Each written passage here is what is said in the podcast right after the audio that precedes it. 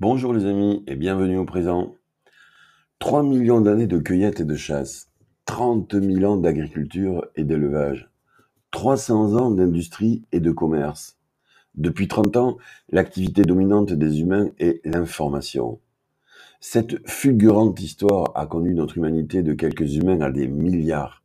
Milliards d'humains devenus malgré eux une nouvelle force de la nature qui sculpte notre planète pour le meilleur et en ce moment pour le pire. Alors que la dégradation de nos milieux naturels s'intensifie chaque jour un peu plus, que les sachants ne savent plus comment cette humanité va reprendre en main son destin pour ne pas périr corps et biens, quelques pionniers affirment qu'un revenu de base inconditionnel pourrait réconcilier science et nature, travail et culture.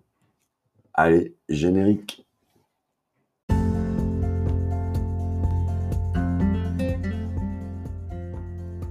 Bonjour et bienvenue au présent. Je m'appelle Frédéric Bosquet, je suis entrepreneur humaniste depuis 30 ans. Mon métier? Mettre l'économie au service de la vie. Mon rêve? Embrasser de mon vivant le premier bébé humain doté d'un revenu d'autonomie. Je l'imagine expérimenter le chemin de son propre bonheur dans le respect des humains et de la nature. Avec ce revenu en monnaie citoyenne, je le vois voter pour ceux qui préserveront nos communs et étendront nos libertés individuelles. Te partage ici le quotidien de cette révolution que nous conduisons dans le sud-ouest depuis 7 ans.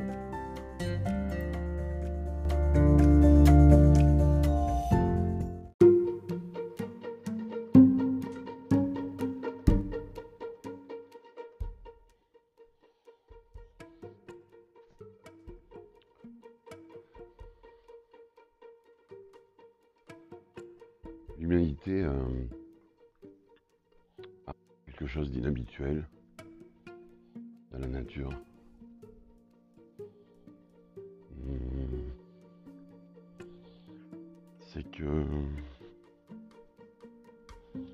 sa population euh, croît plus vite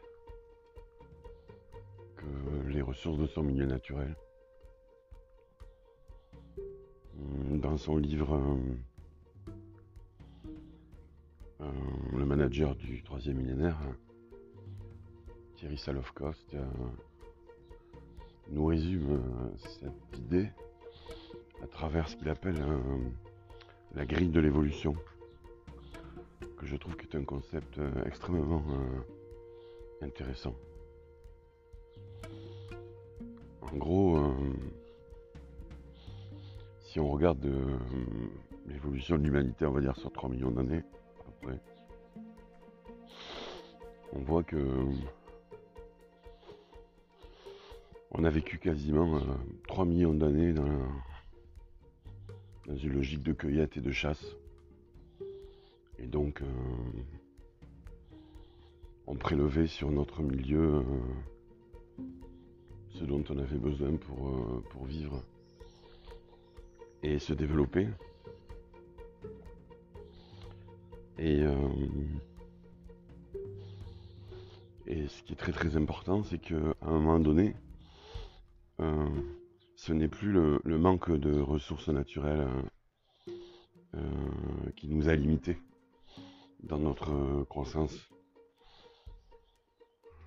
En fait, on aurait pu, comme tous les autres, comme tous les autres animaux, faire varier notre population en fonction euh, euh, des ressources naturelles disponibles dans notre milieu. Mais euh, les humains ont, choisi, ont, mis en place en fait une, forme de, société nouvelle puisque ils ont finalement privilégié les plus faibles de leur population. C'est-à-dire qu'ils n'ont pas laissé, entre guillemets, mourir les plus jeunes hein, et les plus fragiles, ou les plus âgés hein, et les plus abîmés.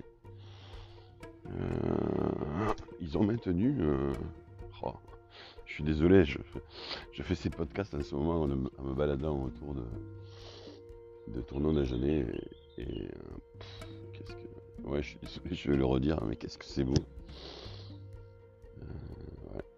magnifique. Vous entendez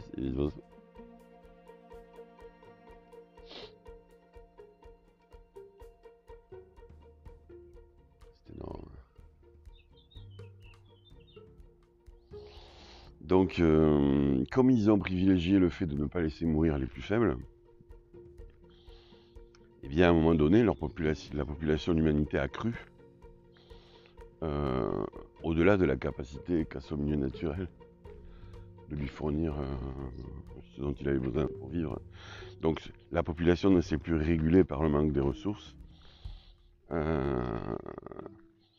mais la population a grandi au-delà des ressources naturelles fourni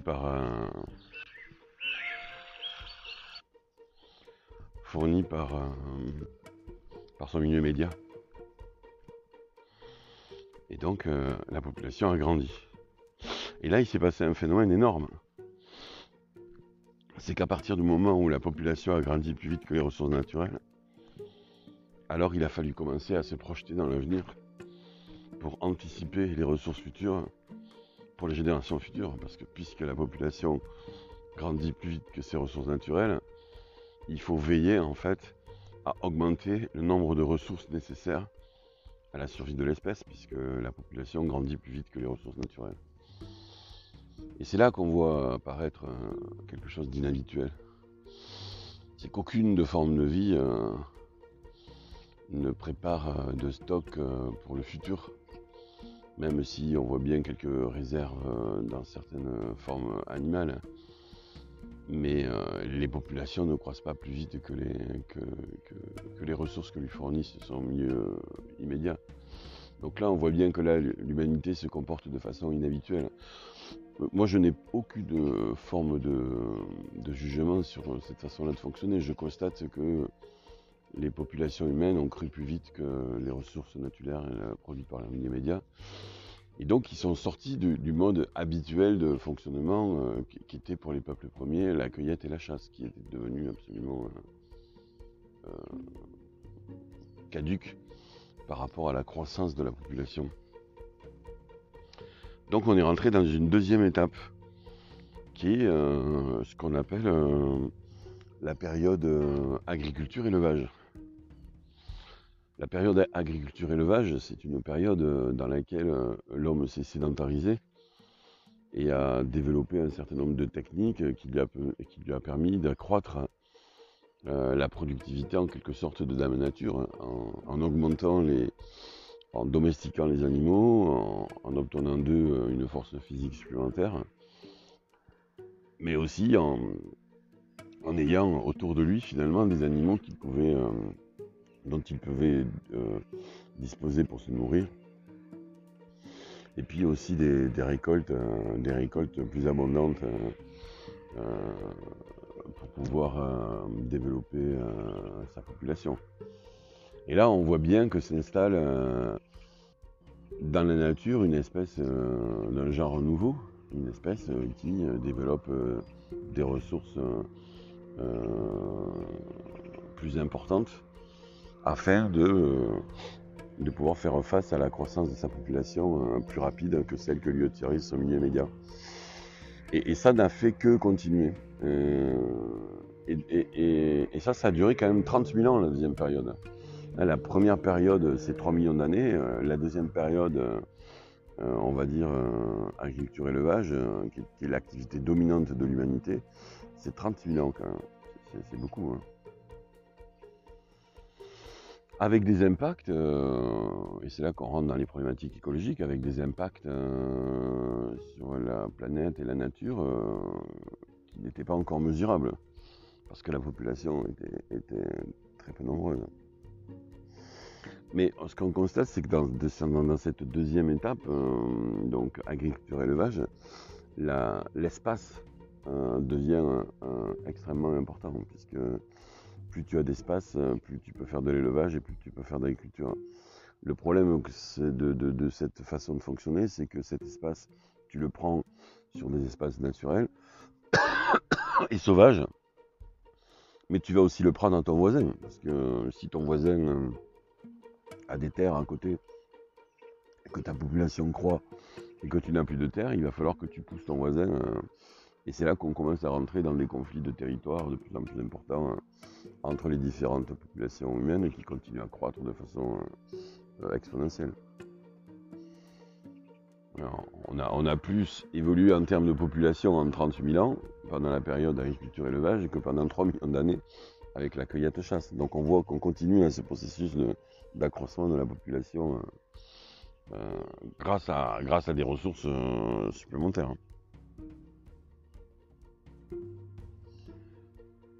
euh, sauf que cette croissance de la population alimentée entre guillemets par l'élevage et l'agriculture va se confronter ensuite à des espaces concurrentiels avec les autres peuples. Euh, et, là, c'est vraiment les périodes de guerre, d'expansion, de construction des nations, euh, de tout le développement finalement de la société euh, quasi moderne qu'on connaît aujourd'hui. C'est-à-dire, c'est-à-dire là, on, se développe au détriment du voisin, quoi. Parce qu'on a besoin de plus d'espace pour nourrir sa population. Et puis, à un moment donné, les peuples vont, entre guillemets, équilibrer leurs forces et là, faire la guerre à son voisin pour étendre sa population, c'est plus possible. Et, là, on rentre dans une période qui va durer 300 ans, qui est la période commerce-industrie. C'est-à-dire, comme on ne peut plus étendre les espaces, il va falloir qu'on invente de nouvelles façons de produire et, c'est là qu'apparaît l'industrie euh, et le commerce. C'est-à-dire on va optimiser, massifier, euh, euh, décupler, augmenter la capacité à produire des biens et des services sur un même espace. Puisqu'on ne peut plus étendre l'espace, on est obligé de se développer dans son propre espace. C'est comme si on avait une croissance verticale, un peu l'image de ça, c'est la tour. En fait, c'est la tour c'est la tour aux États-Unis là qui s'élève sur des, sur, sur, des, étages et des étages et des étages. Donc on voit que là, ce qui est important, c'est plus l'extension de la terre, mais c'est l'augmentation du capital. Du capital, euh, là pour le coup, je parle du capital matériel, c'est-à-dire euh, il faut des machines, il faut des bâtiments, euh, il faut de l'énergie. Là, on rentre vraiment dans, on n'est plus dans une logique simplement de faire croître la nourriture, mais il faut faire croître l'énergie qui est capable aussi d'alimenter les machines, euh, de se déplacer euh, euh, et finalement de créer la société moderne qu'on connaît. Quoi. C'est la troisième étape. Quoi. Donc on voit 3 millions d'années, cueillette-chasse, 300 000 ans, euh, agriculture-élevage, avec une augmentation exponentielle de la population. Et puis là, on rentre dans la troisième phase euh, de la grille de l'évolution, qui est vraiment euh, la période industrie-commerce, avec derrière tout ce que ça implique de croissance faramineuse de la population. on a plus augmenté en termes de population en 300 ans que dans toute l'histoire de l'humanité. Avec derrière un accroissement des besoins qui se déplace euh, non plus de l'alimentation euh, euh, avec l'agriculture et l'élevage, mais un besoin d'énergie absolument phénoménal. Et l'énergie étant aussi stockée, en tout cas l'énergie humaine, sous forme de monnaie on a besoin de stocker du capital physique pour faire des machines, euh, des bâtiments, etc. et produire davantage au mètre carré. Mais aussi, on, stocke le travail humain sous forme de, monnaie, puisqu'en fait, la monnaie, c'est tout simplement un, stock de travail humain. Euh, rien dans la nature ne fonctionne avec de la monnaie à part l'être humain. Donc la monnaie, c'est la façon de stocker du travail humain en quelque sorte. Et ce travail humain, après, on le redéploie en remettant cette monnaie en circulation. Donc ça, c'est vraiment la caractéristique euh, principale euh, de la, phase euh, industrie-commerce qui nous fait rentrer dans l'ère moderne qu'on connaît aujourd'hui. Et donc là, on se bat non plus avec des armes pour gagner et conquérir des espaces physiques pour faire de l'élevage et de l'agriculture, on combat en fait avec du capital, avec de la monnaie, euh, pour acquérir des espaces commerciaux, des espaces, euh, des espaces de production.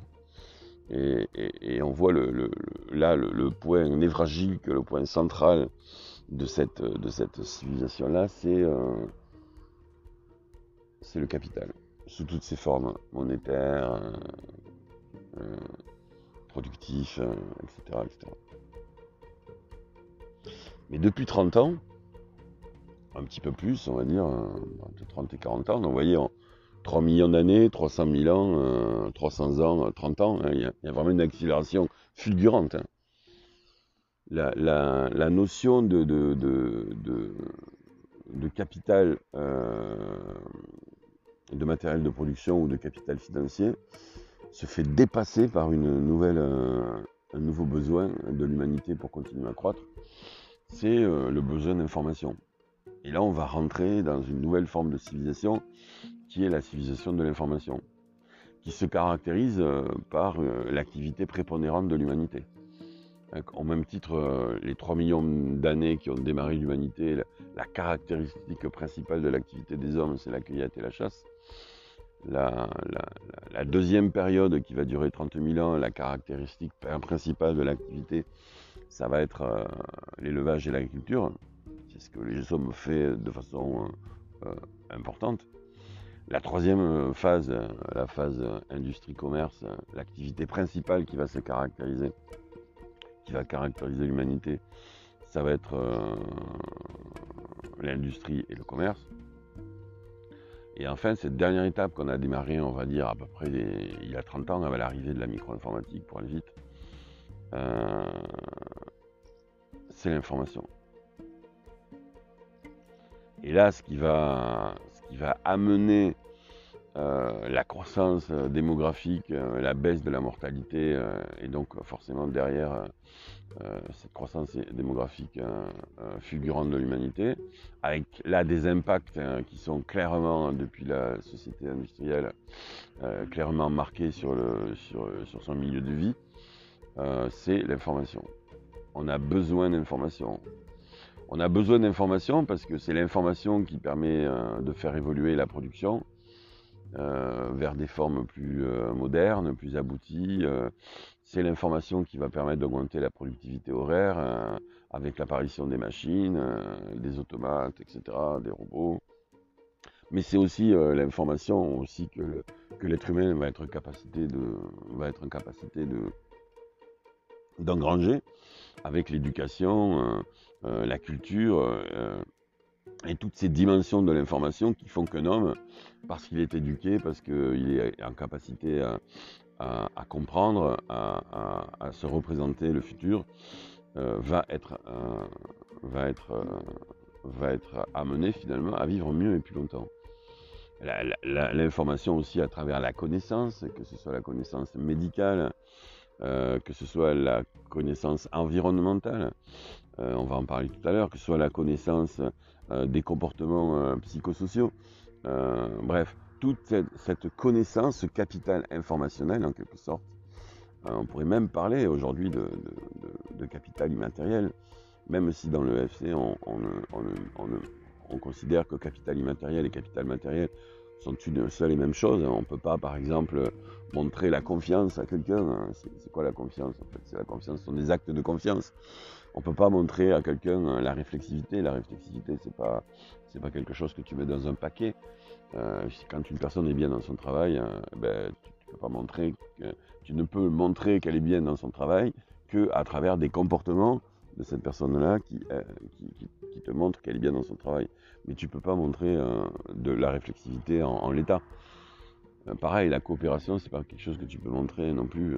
c'est quelque chose que tu vas avoir à travers des comportements qu'on va avoir des acteurs sur un territoire. Donc on voit que là, dans cette nouvelle forme euh, de civilisation, avec son activité dominante qui est l'information, hein, je ne vous fais pas un dessin sur l'Internet, etc. Donc on voit que tout ça est très cohérent. Là, encore une fois, on continue à développer des outils euh, et des méthodes pour prolonger la vie des êtres humains euh, et, faire en sorte qu'ils vivent mieux et plus longtemps. En tout cas, en théorie, parce que c'est pas pour tout le monde. Hein. c'est pour les personnes qui peuvent se payer ce type de, santé, ce type de vie. Donc qu'est-ce qui fait la, caractéristique de la société de l'information? C'est que les êtres humains passent un temps euh, très majoritairement à créer, à organiser et à diffuser de l'information. Et c'est cette information qu'ils vont euh, créer, euh, diffuser, partager et étendre qui va continuer à leur permettre de développer leur civilisation. C'est là qu'on en est aujourd'hui. Mais là où ça devient hyper intéressant, c'est que l'information que développe l'humanité pour sa propre euh, survie, pour son propre développement, devrait amener l'humanité à changer une nouvelle fois ses, formes d'activité pour entrer dans de nouvelles activités qui sont, euh, qui sont cohérentes en fait avec l'information dont il dispose. Aujourd'hui, j'en parlais hier dans mon podcast, mais là je voulais montrer. Pardon, je, voudrais, je voulais montrer dans celui-ci que la situation dans laquelle on est aujourd'hui, c'est pas une situation qui est, qui, est née d'aujourd'hui, C'est un processus évolutif qui a, qui a duré plus de 3 millions d'années. On ne peut pas changer un processus évolutif de 3 millions d'années en quelques secondes. Et pourtant, c'est ce que l'humanité est en train de faire. Elle, prend un virage absolument incroyable. C'est les, pneus, euh, les pneus fument. Euh, on entend le bruit euh, du crissement sur le, sur le goudron. Hum, est-ce que l'humanité, il y a une roue qui dépasse, là, qui est en train de dépasser dans le vide? Est-ce qu'on va avoir la, capacité à tourner suffisamment rapidement pour éviter de, de tomber dans le fossé? Je ne sais pas si je regarde l'histoire de l'humanité, on a toujours réussi à tourner, même au dernier moment, et je pense, bon, ça c'est mon côté humaniste, qu'on va arriver à tourner au dernier moment aussi. Donc la problématique qu'on a aujourd'hui, euh, c'est que cette information que nous avons aujourd'hui sur l'état de notre écosystème devrait euh, nous amener à changer dramatiquement le champ de nos activités. Et c'est là pour moi qu'un revenu de base à monnaie citoyenne locale, contre-garanti par une production locale respectueuse des humains et de la nature et relocalisée à 80%, va permettre de déconnecter les activités humaines de la production marchande. Parce qu'en fait, la production marchande appartient à la société euh, de l'industrie et du commerce, qui est né à une époque où l'humanité avait besoin d'augmenter les ressources pour permettre aux gens euh, de vivre. Mais aujourd'hui, on, a, largement dépassé ce, moment. Aujourd'hui, on n'est plus dans une logique euh, de, de, devoir produire pour, pour, survivre. C'est pas vrai. On est dans une logique de produire euh, pour accumuler une richesse monétaire. Donc là, on voit bien que le comportement qui au départ était un comportement de survie, produire plus dans un même espace est devenu un comportement euh, aliénant, puisqu'en fait on ne produit plus pour nourrir la, planète. On a largement de quoi nourrir la planète aujourd'hui, on produit pour accumuler en fait euh, de l'argent sur, des comptes bancaires en gros. Et donc cette société de l'information qui se retourne sur nous-mêmes et qui nous montre aujourd'hui, grâce à ces outils qu'on a développés, qu'on est en train par ce mode de production sauvage, parce que c'est un mode de production qui est devenu sauvage en fait, il n'a plus rien à voir avec une, civilisation civilisée, euh, est en train de nous détruire. Est en train de nous détruire. Et donc je maintiens, comme je le disais hier, c'est presque une, partie 2 ce, ce, podcast. Donc ceux qui n'ont pas écouté le podcast d'hier qui doit s'appeler euh, euh, le pouvoir monétaire à notre jeunesse, redonnant le pouvoir monétaire à notre jeunesse. Eh bien, eh bien cette information que nous avons maintenant sur ces conditions de dégradation de notre milieu de vie va amener des modifications de nos comportements.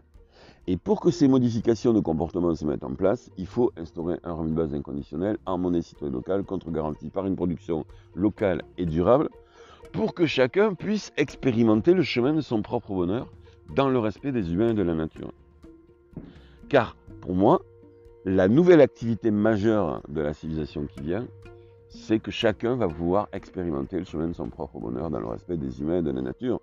Et pour expérimenter le, chemin de son propre bonheur dans le respect des humains et de la nature, nous n'avons pas forcément besoin d'une société de production et de commerce aussi développés. Et comme à chaque changement de civilisation, l'activité précédente dominante va diminuer. Par exemple, il n'y a plus beaucoup aujourd'hui dans le monde de, chasseurs-cueilleurs. Pareil, aujourd'hui, maintenant, il n'y a plus beaucoup dans le monde d'éleveurs euh, euh, euh, agriculteurs. Il n'y a pas. Il y a encore beaucoup dans le monde, par contre, aujourd'hui, de producteurs commerçants. Mais je peux vous assurer que la montée en puissance de la société de l'information va amener, d'ailleurs on le voit aujourd'hui avec le chômage, va amener la destruction de beaucoup d'activités de production et de commerce. Au profit de quelles nouvelles activités? Des activités de culture. Et c'est là qu'il y a un phénomène absolument énorme qui va se développer, à mon avis. Parce que jusqu'à présent, et depuis plus de 300 ans, le travail, le travail, c'est-à-dire le fait de produire un bien ou un service pour autrui, qui était la clé de voûte de toutes les sociétés, qu'elles soient communistes, qu'elles soient libérales, qu'elles soient élitistes ou qu'elles soient matérialistes. Toutes les formes de société, euh, jusqu'à présent, avaient comme clé de voûte hein, qui tenait ensemble la société, le travail. Quand je parle du travail, moi je parle vraiment du travail marchand. Or, cette clé de voûte ne peut plus tenir le monde, puisqu'on a besoin de moins en moins de travail marchand. Et donc, nous sommes en ce moment en train de modifier la clé de voûte qui maintient ensemble les sociétés humaines. Et cette nouvelle clé de voûte, pour moi, c'est la culture. C'est la culture. La culture pris dans son sens, pour moi, d'activités choisies, individuelles ou collectives, qui ne pourra se développer totalement dans le monde que grâce à un base inconditionnel en monnaie citoyenne locale contre-garantie par une production locale et durable pour que chacun puisse expérimenter le chemin de son propre bonheur dans le respect des humains et de la nature. Et donc vous comprenez pourquoi maintenant, à Terra, l'essence de ce projet expérimental, c'est de, de, mettre en place un revenu d'autonomie dans une zone rurale à revitaliser, puisque c'est là qu'a tout commencé, et vous comprenez pourquoi on a appelé Terra Terra, tous ensemble vers un revenu d'autonomie, parce qu'on doit tous y aller. On ne doit oublier personne sur cette planète. Ensemble, on va prendre tous les styles de vie, quels qu'ils soient. C'est-à-dire, il ne s'agit pas d'être tous pareils, mais on on, on, on va apprendre à vivre ensemble, tous, sur cette planète, avec des styles de vie différents, des civilisations différentes, des cultures différentes vers. Ça veut dire qu'on va construire une, on va co-construire cette société. Il ne s'agit pas d'arriver avec un modèle qui est tout fait, le sortir d'une boîte et puis le balancer. Non, ça c'est pas possible. Un revenu, tous ensemble vers un revenu. Un revenu, c'est quelque chose qui revient. Donc ça veut dire qu'il va falloir bien construire une production qui nous permette de vivre mieux et plus longtemps.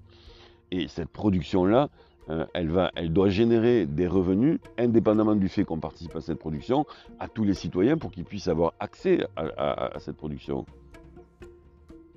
Tous ensemble vers un revenu d'autonomie. D'autonomie pourquoi? Parce que ce revenu n'a de sens que, que s'il rend autonome les gens, autonome, autonomos, faire ses règles par soi-même. Ça veut donc dire que les gens avec ce revenu doivent avoir un revenu suffisant pour choisir leurs propres activités avec ceux avec qui ils ont envie de vivre, dans le respect des humains de la nature, c'est-à-dire des autres activités et des autres formes de vie. Et là, on comprend mieux le, nom de notre, de notre association qui s'appelle Tous ensemble vers un revenu d'autonomie, Terra, un écosystème pour le 21e siècle. Voilà les amis, j'ai l'impression que c'est finalement assez cohérent tout ça. Et je remercie euh, Thierry Salovkost de m'avoir ouvert les yeux avec son bouquin euh, Le manager du troisième millénaire, qui est un bouquin quand même qui, date des années 2000, que j'ai lu il y a très longtemps et qui m'avait bien, bien, bien marqué. Voilà. Allez, ciao les amis, à tout bientôt.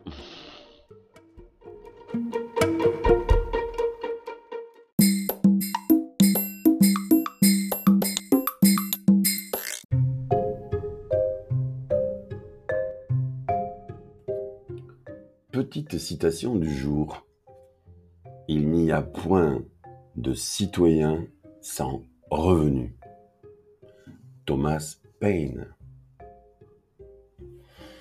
Vous avez des questions? Laissez-moi vos messages dans la boîte vocale de l'émission. Abonnez-vous sur www.frédéricbosque.com à ma lettre d'information et tous les matins, à peu près à 7 heures, recevez le lien vers mon podcast et de petites surprises bien pratiques liées à l'émission du jour. Si vous voulez des nouvelles de notre expérimentation, visitez le site de notre association sur www.terra.coop. Allez, à tout bientôt les amis, ciao